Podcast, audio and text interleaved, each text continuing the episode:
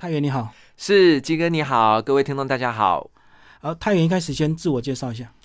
呃，大家好，我是陈太元啊、那呃，本身从事房仲业已经有十一年了，我目前待的公司是东龙不动产经理这样子。嗯，跟大家讲一下，十一年前是怎么样进入不动产业？好是，呃，是这样，就是还蛮因缘际会的。就是我在十一年前的时候，我就是不晓得哪来的拱大啦，我参选了台北市松山信义区的民进党的党内的这个初选，市议员的党内初选。嗯那就是因为在选举的时候负债，那负债那时候两百万，我就想说，哎、我要去做。固定薪水的工作，那这样子嗯不晓得要还到什么时候。那我就想说，那可是也没有钱去创业了，嗯嗯，所以唯一能走的路就是业务。那也因为在选举扫街拜票的过程当中，认识了一个黑心店长，嗯，那当时就想说，哎、好像卖房子不错哦，是所以就就这样因缘际会被一个骗子店长领进门，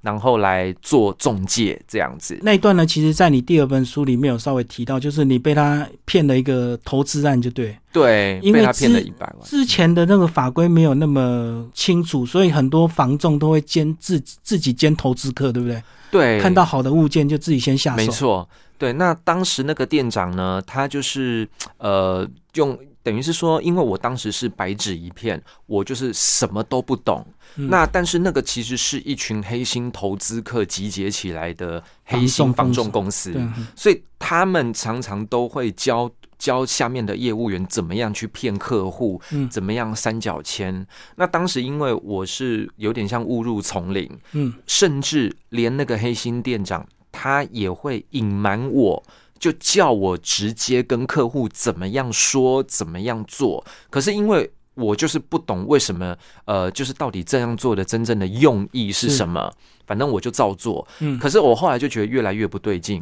那后来是这个黑心店长呢，他脑筋动到我身上，因为他知道，哎、其实我我虽然是负债，嗯但是我爸爸妈妈，呃，家里有钱，对，家里有钱，嗯所以他就想说叫我呃说服入股我爸妈，嗯然后去参与某一个投资案，好、然后而且他就是讲了一句话，他说太原，我也希望你早点成功，早一点让你爸妈对你刮目相看。嗯，嗯那我就觉得他这句话真的是打动我的心了，对打中我要让了对我要让我爸妈对我刮目相看这样，所以我那时候还跟我爸妈借钱，然后我爸妈就觉得说天下哪有白吃的午餐啊，不可能，嗯，然后我还很生气，我气我爸妈说怎么不相信我，怎么不相信自己的儿子，而且他是店长哎、店长怎么会骗人呢？嗯，嗯结果没有想到就被我爸妈说中了，所以那时候大部分的操作手法都是靠价差嘛。不只是价差，而且甚至是三角签，嗯三角签的意思就是说，今天呢、他们先找投资客来买这个房子，买了之后呢，一般签约过户到交屋大概是一两个半月。对，好、那但是呢，他就故意拉长到三个月，甚至是四个月，慢慢就是拖用一个说法去跟屋主做一个缓缓兵之计。然后呢，拉长之后呢，这个投资客就赶快再去找下一个买方来承接。所以最后这个屋主他交屋的时候，跟当初签约的人是不一样的人。嗯也就是说，其实，在交屋之前，等于是这个投资客又找了买方，又再赚一笔差价，又多赚了一手。就当时就是很流行这个所谓的三角签。哦，他是这样故意拖延交屋的时间，赶快找到下一批，然后加价赚，不管是赚多少，就赶快脱手就对，没有错，就短期获利。短期那个非常短期，而且不用缴任何的税。比如嗯说，这个投资客跟屋主协议一平八十万买，然后呢，他就找了一个买方用九十万来买，好，然后就是这样来做承接这样子。嗯，然后那当时的这个时空环境，应该也是有一些不孝的房仲业者会配合，就是像你讲的，对，你那个黑心店长一样，对他们因为就专门干这种当事。时民国九十九年、民国一百年那个时候，其实是房地产整个起飞、群魔乱舞的时候。那个时候有好多好多的投资客，对，然后重点是那个时候也还没有实价登录，资讯不透明，对对对，不那对的资，讯不透明的情况之下，就造成了很多的投机跟诈骗的风气。嗯，对，是这样子。那我跟一般中介的环境、成长环境是截然不同。一般的中介都是在那个有领固定薪水的直营的，比如说对永庆、信义这样。哦，翅膀长硬了，好，那就跳到加盟品牌，想说奖金多一点。对，那我是一开始是在这个黑心投资客的房仲公司成长的，对，然后被又又被骗了一百万，就很狼狈的，总共负债了选举两百，又被诈骗一百三百万，然后很狼狈的到了第二家中介公司台湾房屋大直店，哦，这样终于进入正牌的，没错啊，可是一样都在大直，因为那个第一家他也是在大直，嗯，然后后来就换一条街，也是在大直。那后来我在大直台湾房屋大直店的第二年到第七年，也就是这整整六年的时间呐、我就是展开了我的一系列的理财跟理财的生活。当时很很克难的就是，我有维持六年的时间嗯的午餐，哈、我都是几乎都是吃泡面，嗯，嗯那晚餐就是为了当还债就对，，为了还债，那晚餐就是回家当妈宝啊，因为我爸爸妈妈也还是住台北市，嗯我就回啊吃妈妈在家里做的菜，所以就是尽量做到让三餐不花钱。嗯，对，大概就是这样。那时候你们公司有规定自己的业务可不可以买自己房、自己客户的房子？其实公司没有管这件事，哦，只是说你自己买的时候啊，你该付的业绩这个中介费还是要上缴到公司，嗯哦，你不可以做私案。对，那、但但是因为我当时我负债，所以没有我能力，我也没有那个能力可以做这件事，我就只是一个单纯的中介。而且当时我几乎也是跟鸡哥一样，也是工作狂，很拼命。嗯，醒来就是工作，那其实没有什么休闲娱乐的时间，还生活也蛮单调，嗯就是醒来工作，醒来工作。而且我甚至几乎都是公司好、最后一个下班的，我常常忙到晚上午夜十一点多，甚至偶尔超过十二点，嗯都是我负责打烊来下铁卷门的。呃，嗯，然后当时也因为这样子身体就搞坏了，所以其实我后来换到第三间公司的时候，我已经连续三年了。嗯我现在固定每一年大概那个第一季的时候，我要去照胃镜定期追哦踪，哦，哦对，因为那时候就是胃食道逆流很严重。嗯嗯，所以就是，呃，之前赚的钱其实有一部分是用健康换来的，对啊，我在想说，如果以前法规没有，或者是公司内规没有规定的话，很多房仲可能都是靠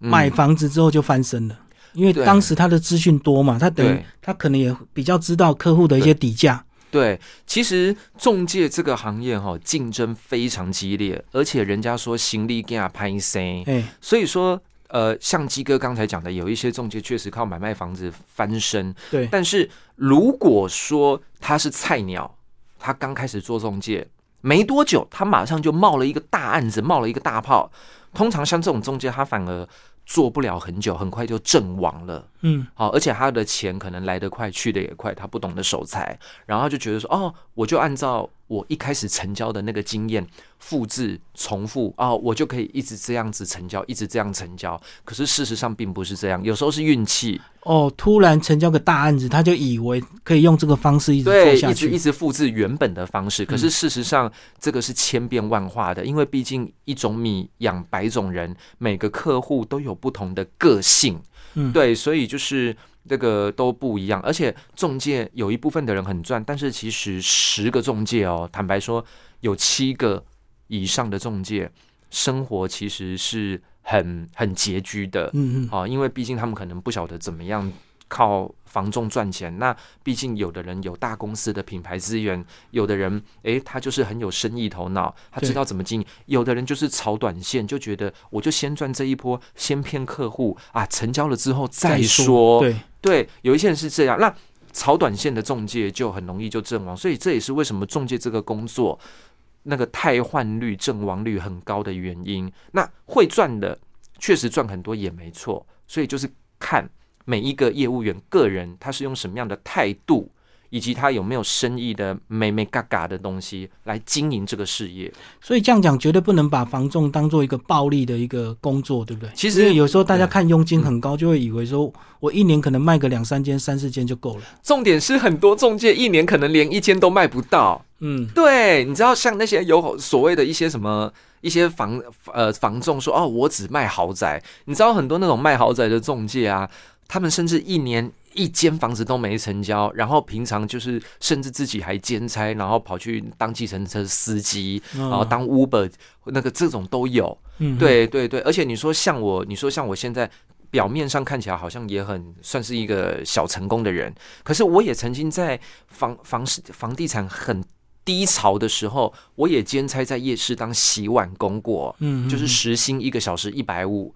我也是利用周末去当洗碗工，平日做房仲，就是因为有的时候我们是看年收入，不是看月收入，因为可能可能好几个月都没有成交，都没有收入，嗯，这个其实是非常普遍的，所以不能只看一些新闻报道的什么成交上亿豪宅，然后房中介就抽多少佣金这样。嗯，没有啦，就是其实绝大部分的中介其实是很辛苦的，嗯，。对对对，所以这样来讲，到底是以房仲业来讲，客户关系重要，还是你的专业，不管是房产或者是理财各方面，嗯。你觉得哪一种比较重要？老实说，这两个当然都很重要。可是，如果一定要我抉择二选一的话，一定是跟客户之间的服务的这个品质绝对高于专业。因为呢，不论是买卖房子，比如说房地产有所谓的投资客，对，或者是保险业，你比如说我自己也有保险证照，我甚至不用透过保险业务员就可以买保险。嗯，嗯好、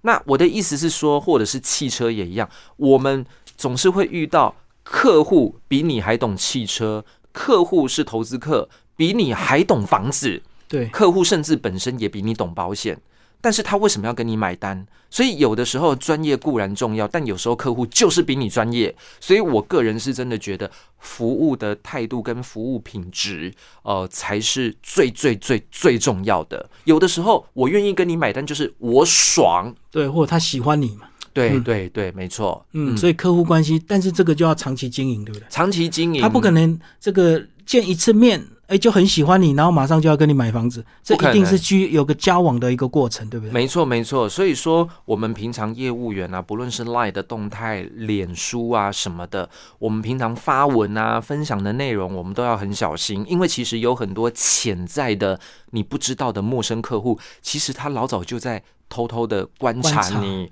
对，所以我们这个我们的心态。跟观念本来就是一定要长期经营的，要顾好自己的口碑，尤其是像我们不是在大品牌公司，嗯那既然不是在大品牌公司，我们个人的名声就很重要，所以就绝对不可以乱来，因为你要知道，哦做死一个客户，就可能不会有下一次。可是其实很多老客户，就算他暂时没需求，他也会转介绍他的朋友啊。嗯，而且很多客户也许现在年轻，以后能年长之后，搞不好他就有购物的需求。对，其实或者都有是可能他的小孩对等等。那有的时候是呃遗产继承过给小孩子之后，诶，两个小孩、三个小孩共同继承了这个房子，就觉得嘖这样子分来分去也麻烦哦，要卖买掉，哦、要卖的时候也有这个需求。对，嗯然后还有比如说。所谓的放长线经营啊，尤其是很多租的屋主、很多房东，嗯，哦，包租公、包租婆他们的房子，迟早可能 N 年后他要卖。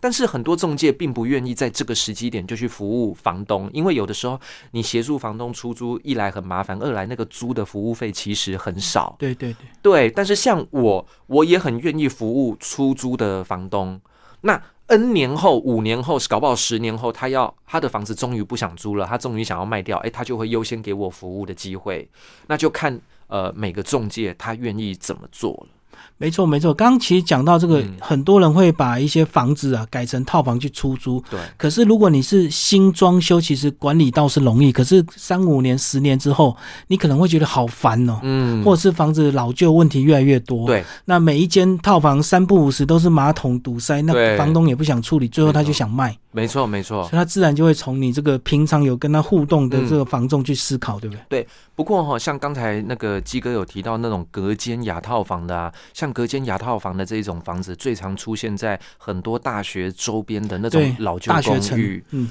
啊，那在这边也顺便提醒消费者哈，通常像这种包租公包租婆自己隔的那种隔间雅套房，原本是正常三房两厅，嗯，然后他把它隔成好几个套房，这个百分之一百绝对没有经过市政府的装修许可，对所以经过检举的话，可能就会被爆拆，那可能会有一些。他用的材质可能不是防火的材质，呃，他用的是黑心装修，用的是有含甲醛的油漆嗯、逃生动线等等。哦，万一发生了火灾怎么样？万一住久了，呃，可能身体健康会出状况，这个的哦、都要多加注意哦。所以为什么很多投资客他买了老旧公寓装修成套房，他要赶快卖，他只是想要赚第一笔价差，对他不想长期，因为长期对之后可能就会衍生像你刚刚讲的对那那些而问题。且就像鸡哥说的，一次一个房间好几个套房，你一次要处理好几个房客，那个其实处理久了、照顾久了也会累。嗯，对，会觉得，而且因为毕竟有的时候那个都是学生族群啊啊，毕业之后今天租这个，明天那边下个月就不租了，这种事情很常发生，有很多很琐碎的事情，所以包租公包租婆其实没有想象中这么的容易，这么轻松。而且你刚刚讲了报修的问题，其实我们政府因为几次的这个大火事件啊，所对以啊，嗯现在对这种套房型的其实管理越来越严格。那个只要一被检举，就搞不好就会被拆，所以。当当这种包租公包租婆，你楼上楼下跟隔壁的邻居，你也要打好关系。你得罪邻居哦，人人家一通电话就把你拆了，所以这样讲，其实现在房子啊，最好是把它当做自用， 比自较用啊不要再用过去对那种投资的眼光，或者就是独立门牌，你就独立的出租单纯。一一户人家我啦。懂。对对对，因为合租哦、分租都会有比较多的问题。嗯，嗯而且现在房价主要也是有一段涨幅了，所以现在客户是不是常常最常问你，就是说到底现在可不可以买？哦因为他不知道现在到底是会不会买贵了。好，呃，坦白说哈、基本上这个就是老王卖瓜，自卖自夸嘛。就是你问中介房子能不能买，我在想十个中介有九个中介跟你讲一定可以。对好、哦那但是呢，我尽量从一个比较客观的角度，就是对说，如果你是自住自用，对，然后你想说，好，万一今天它跌了，哦，然后我我我赔本了，那我我我可不可以拿来作为出租或者是自自住的用途？如果可以，那你当然就买，好、但是如果不行，譬如说过未来过去这半年来，房价真的涨得非常夸张，尤其是中南部哦，台南、高雄、文文台积电、文基对起舞，没涨得错那，但是问题是那边就没有那么多人口啊，那等于是有很多的天龙国的人跑去买台南跟高雄的房子，那你就要想哦，如果今天台南、高雄万一呃盖房子盖好了，你租也租不掉啊，你明明就在台北台北工作上班，你根本就不住那，管你不房到。对你也管不到，你也用不到，你自住你也不可能因为这样放弃台北的工作，跑去住台南跟高雄。那像这种百分之一百纯投资，甚至有一点投机的这样的一个买房子的行为，那我就不建议了。对，所以我觉得我们买房子还是进可攻退可守。以我自己在去年年底我买了人生第一间小套房来讲，嗯，我买的也在跟我租的地方非常的近，走路就会到。哦，我就想说，万一哪天我租不掉，我也可以自己住啊。好管理啊。对啊，就是好管理这样子，所以我才会说，确实房地产相对有涨了一波，但是这一波呢，你要想哦，台湾同时高龄化这个趋势不变，少子化又是全球第一严重，那在这样的情况之下。偏僻的地方就尽量能避免不要买啊、就尽量不要买。那你都会区至少就相对保值，哎，大概是这样。那还有就是说，房地产涨这一波啊，嗯当然也因为热钱，尤其太是多对选通膨川川普在选选举那时候就是无限 QE，一直对疯狂的印钞票。对，但是费德美国费德他现在也说了，明年二零二二年开始至少升息三次，嗯，那他开始要回收全世界的热钱了。对，那台湾在明年过后，它还有上涨的其他理由吗？哦，所以我才会说，呃，或许居高思危啦，哦，就是呃，如果是可以自住自用的话，你再买。就是千万不要把它当做纯投资，纯投就资像你不要讲，因为你根本管不到。那万一没人用或卖不掉，你也没办法自己住。然后你还要缴房贷、缴管理费，哎，对啊，尤尤尤尤其很多新建案那个管理费吓死人，不像现在老公寓几乎都没有管理费很，夸张我对最近才听到有一个社区，那么管理费一平已经到一百八十元呢、很夸 张哎、很贵啊，对啊，所以现在就是新房子都这样，然后你你顾不到租也那个，然后租又怕遇到二房客，缴管理费、缴房屋税、缴地价税，然后每个月还要缴房贷，那其实这个也是渐渐的，大部分的人的收入都来负责负担这个房子，生活品质都受到影响了，整体经济那个大家都日子对，就变成没有生活，只嗯没有生活生品质存。对啊，所以这样讲，如果客户问到底能不能买，你应该就是你要先考虑你到底是自住还是投资。对如果投资你就先暂缓，看看明年到底升息怎么样。如果是自用的话，其实永远都有适适合的房子可以选嘛。没错，如果真的是你想要投资不动产，那至少要有一个前提是说，万一投资失利了，这个房子我还可以自己用。如果你找到这样的房子，你再买。嗯哎、是这样。所以这样前提是说，如果你刚刚举例那个台南、高雄，如果你是当地人，你当然就可以买。对啊，反正卖不掉的话，我自己用嘛，留给小孩住嘛。对啊那或者是慢慢先出租嘛，对我好管理。好但是管理。你不要台北人钱太多，跑去中南部去跟人家炒地皮。对啊，没有错，没有错。而且现在政府也在一波一波在打房，尤其是明年年底又要那个选那个县市长对跟市议员了。嗯，那你居住正义这个议题一定又会被炒，对，这个就是每个候选人很重要的一个证件，就是对一啊定要压抑房价嘛。要压抑房价。明年选举到了，怎么执政党怎么可能不压抑房价，对啊，对不对？嗯那不想选了嘛，对不对？每一边都要啦，即对使你是在野党，你也要压抑房价啊。对啊，也是嗯也是，而且现在你看啊，那个我们高铁又讲到延伸到宜兰，是不是在对宜兰那个站的附近又要开始又有一波，对 又要很多人赶快去卡位了？对，没有错。所以就是这个叫做轨道经济啦，哈、嗯大家要么就是逐捷运而居，对逐火逐车、高逐铁高铁站而居。好，那呃，谨记一个原则啦，就是因为台湾少子化真的很严重，所以就是锁定都会区，不敢说未来会涨啊，至少保值啦。好，嗯不要买那种很偏远的从化区。我甚至去那里哦，连个接驳公车要等都要等很久，然后不然就要自己开车，连个大众捷运交通工具都没有的话，那种地方真的是能避则避啊呀、嗯，那现在我因为我们实价登录已经好一段时嗯间，所以说如果你买卖房子，那个价差是不是都已经不是那么大了？因为都已啊经对比较公开透明，很公开就透是明。纯粹比服务了这样子嘛。对，因为现在资讯太透明了，屋主跟买方绝对不会听中介的一面面之之词，词对对，不会说我们中介说多少钱，买卖双方就会相信。所以也因为房价越来越透明哦，所以其实就越来越没有什么议价空间，屋主也不会开开一个天价，除如果屋主真的想卖，他也不会开一个天价。嗯，啊，买方真的想买，他知道他也不可以出一个拔拉价，对，没错。对，所以现在就大家越来越来越拉近，所以实价登录就是也是有这个好处，就比较至少在价格的部分就比较不容易被骗了。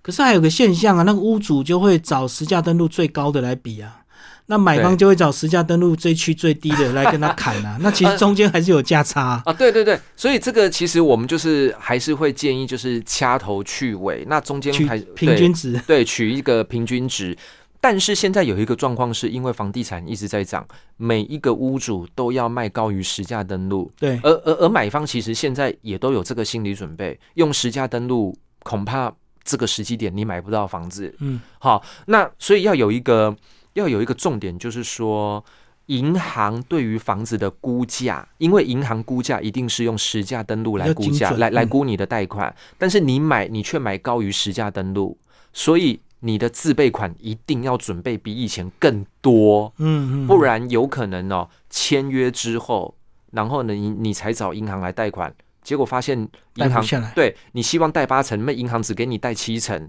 那你多一层自备款，你你你你筹钱筹不到，就被迫解约。你解约之后，你可能有一成的定金要变违约金，你就要被没屋收主没收。嗯，对，所以要提醒消费者，这个事先要做好功课，钱要准备好，然后甚至在下斡旋的时候说，我出一千万买这个房子，但书有一个前提啊，贷款如果未达八成，那就无条件解约，不扣定金，不扣违约金，好、给买方留一条后路，嗯比较嗯保险，比较安全。这个是自己要注意，因为有些房不一定每个房东都会提醒你。对，因为有一些房东他会觉得你没钱，那是你的事，你的事情你你哦，只要哈、想到啊，你定金要被要被没收了啦，你一定会想办法总到钱的到啦。处去嗯借，有一些中介他就是这样比较自私，他会觉得先骗你签约成交再说，而且很多银行的贷款业务员啊，他一开始一定是乐观评估，说一定可以贷到多少，嗯，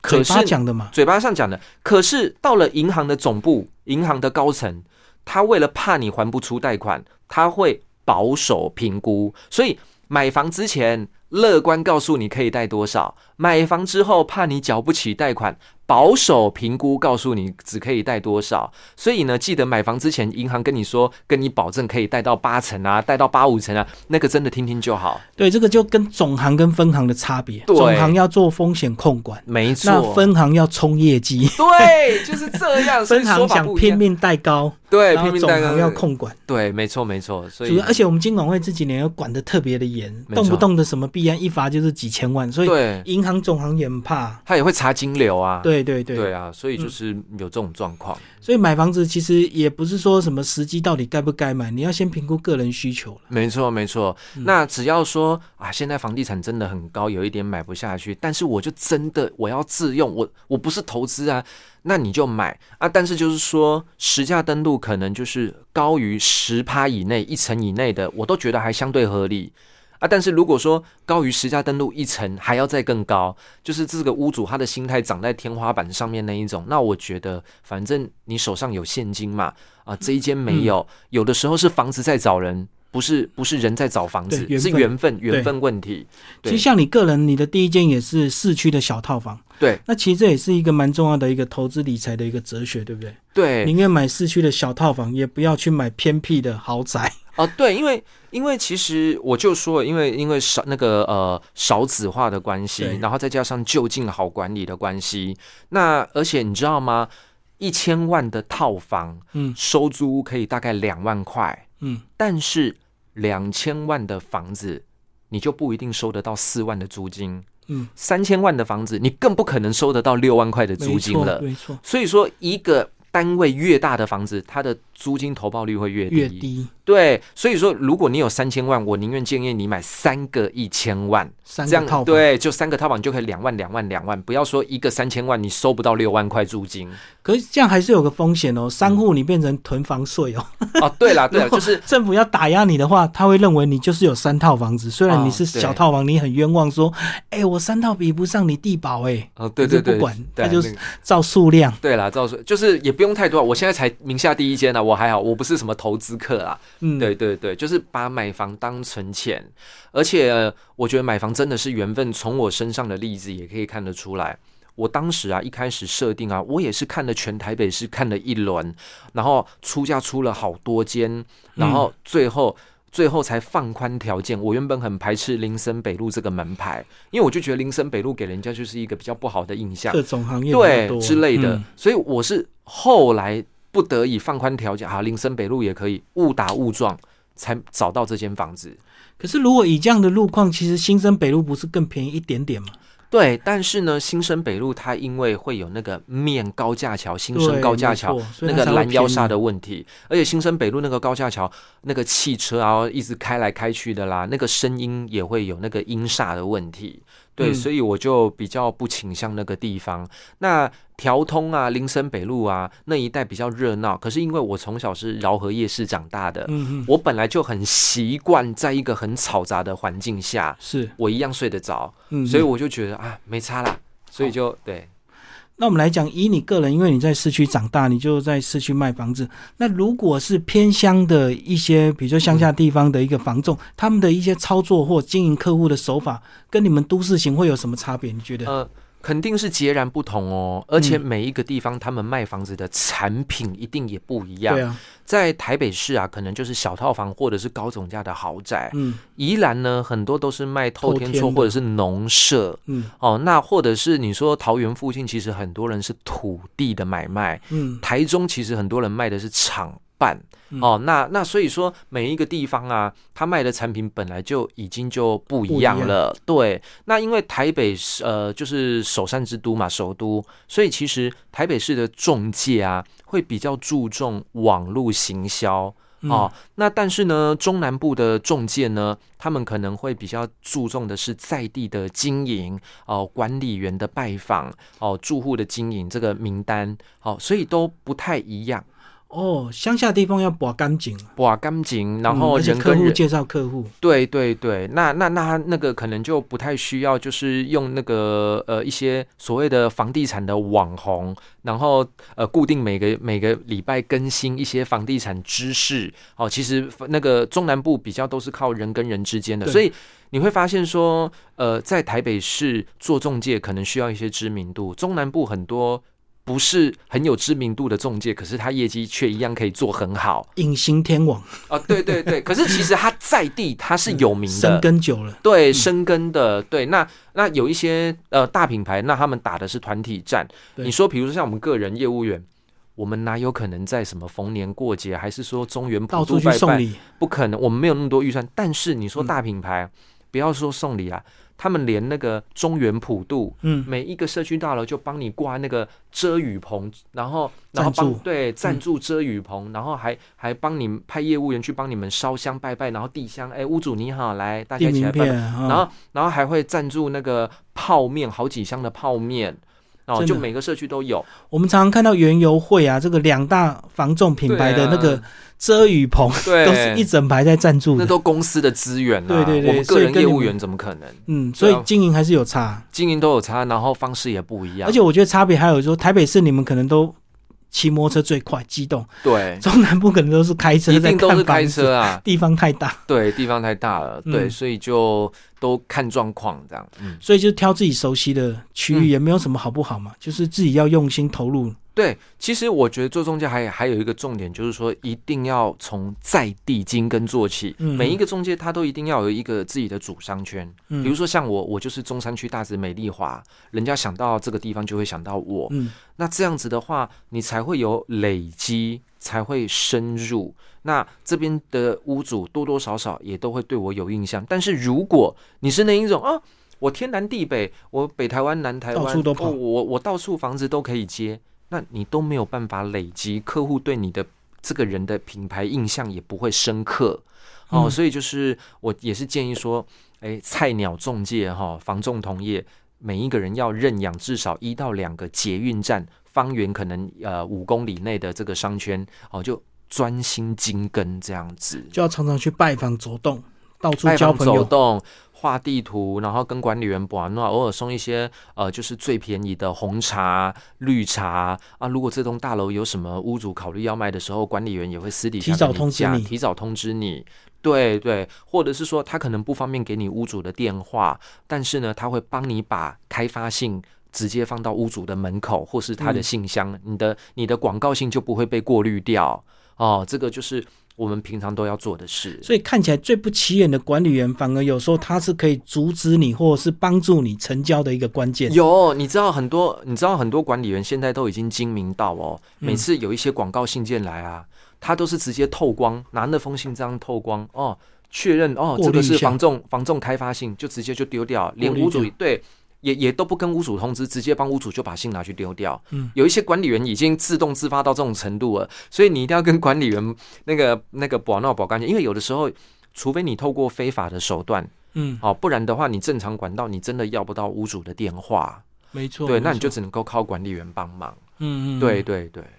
因为很多管理员他也会想要自己来开发啦，有有 些管理员很精明，哎，是有些管理员他自己会要红包，他哎，自己像想卖，像或我是自对己，像我曾经我就卖一个六千万的房子啊，嗯那当时因为那个电话是管理员给的，嗯，那但是这个案子其实成交服务费其实不高，而且还是跟同事合作可的能，有折扣就对了，对，而且还还要跟同事分。分了嗯啊，可是那个管理员就他就想说，哦，陈太元卖的是六千万的房子耶，那我给你这个电话，我功劳很大，我当时包两万块红包给他，他还嫌少。他还觉得不够，对，我想说你给我一个电话号码而已，剩下都是我自己来，我给你两万块红包，你还给我嫌少，然后我反正我后来就被他封杀。那我想说算了，大不了就这栋大楼我就放弃。所嗯以有的时候就是说也会遇到这种很奇怪的管理员，我照理讲，就其实一切都是将心比心了。他对哎可能他的需求就是想多赚一点钱，对，那如果我们能够满足他，他就很乐意帮忙，对啦，其实这个金额如果事前有讲清楚那就好好了，啊，当因时为他也预没期讲太高了。他预期太高了啊！但是我觉得我也已经给他很多了，我真的给他很多哎、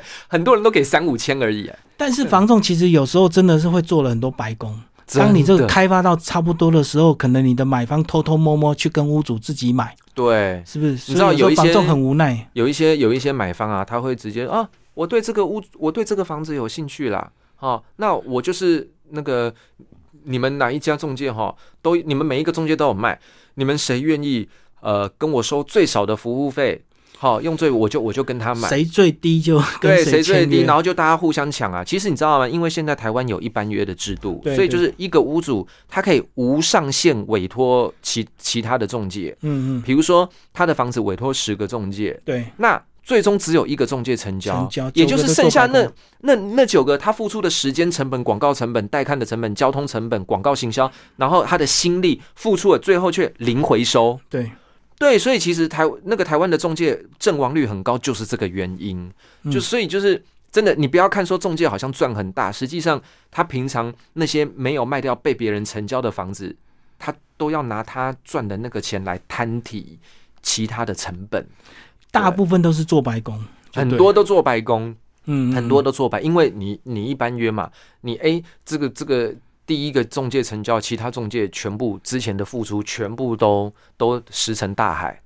而且有些房仲如果生意比较不好，他可能愿意牺牲更多的中介费，对，就是销价竞争想要嘛。成交，对啊，销价竞争对屋主来讲，就是他就更开心啊。对甚至有一些屋主他自己会把他的房子就自己抛网站自己自售，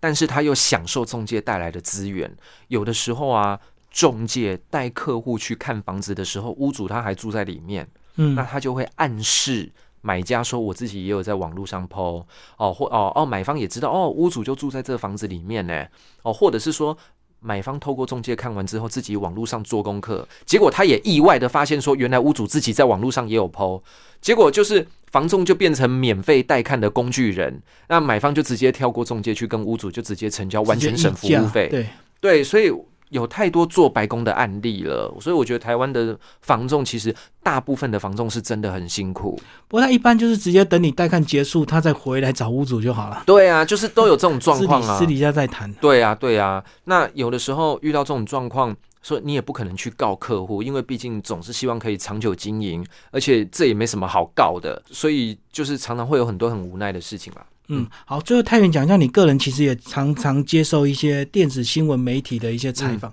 所以是不是只要有关一些房地产的一些趋势，嗯大家都会嗯。蛮习惯找你去聊的，是不是？呃，应该这样子讲哈，我觉得大家会发现说，我在电视台的新闻的曝光率会比较高，对，网络平面媒体会比较少。最主要也跟一个生态有关，就是台湾的电视台的新闻，他们都要赶新闻，很赶，时间非常的紧凑。所以，比如说早上十点访完，中午十二点播，下午三三点左右访完，然后傍晚六点之后就要赶着播新闻。在这样很赶赶赶的情况之下，我是一个相对比较好配合的中介。嗯，那因为房地产说真的啦，比我更专业的那些大佬，比我更德高望重的嗯长辈、太多了。其实我真的懂不多，可是呢，呃，因为呃这些有一些长辈他们会觉得说，哦，记者来，然后呢访完。三五分钟，然后就匆匆离去。有些受访者他觉得不被尊重，嗯嗯嗯，然后或者是说，哦，我讲了漏漏等，你那个一分剪出来一分啊点多点，对一分多钟的新闻，你就剪给我两三句。哎，受访者也觉得没有被尊重。嗯，有的时候基层小记者访完你，最后竟然完全没用到你的访问画面，因为那是长官决定的对，啊。我又觉得我受访者又没有被记者尊重。嗯哎、所以所以有一些记者他也不太敢去访问那种真的很大咖的是，房地产专家。那我就是因为呃，我讲话比较代表个人哦，那所以也比较弹性，就我很习惯他们的生态。你知道，很多记者朋友跟我的互动已经习惯到说，来了到我们公司来太原哥访完，来三二一访完了哈，好好太原哥拜拜，我走了，三分钟内结束访完就立刻从我们公司离开。他赶快回去后置了，对他不会觉得说对我有压力，嗯嗯，嗯，哦，那那我我让我让记者朋友们觉得很比较轻松，哦，主要是因为这样子有这样的一个生态啦，嗯对对等于是年年轻好配合又看得透生态，对啦对啦，而且我觉得我跟一些公关品牌的发言人有一个最大的不同是，他们讲话真的代表公司集团要很慎重，他们要非常非常谨慎，然后讲话都要很小心。可是因为我代表个人，我讲得好，人家就说哦，那个陈太元是东龙不动产的，哦对公司有加分。对啊，我突然万一我哪一天不小心失言了，我讲错话了，哦，那个陈太元他代表他个人啊，跟公司无关。马啊上切割，对，所以就是这个对公司跟对我反而都有一个弹性在对，，哎，所以反而是不错的。嗯好，最后讲一下你个人规划吧，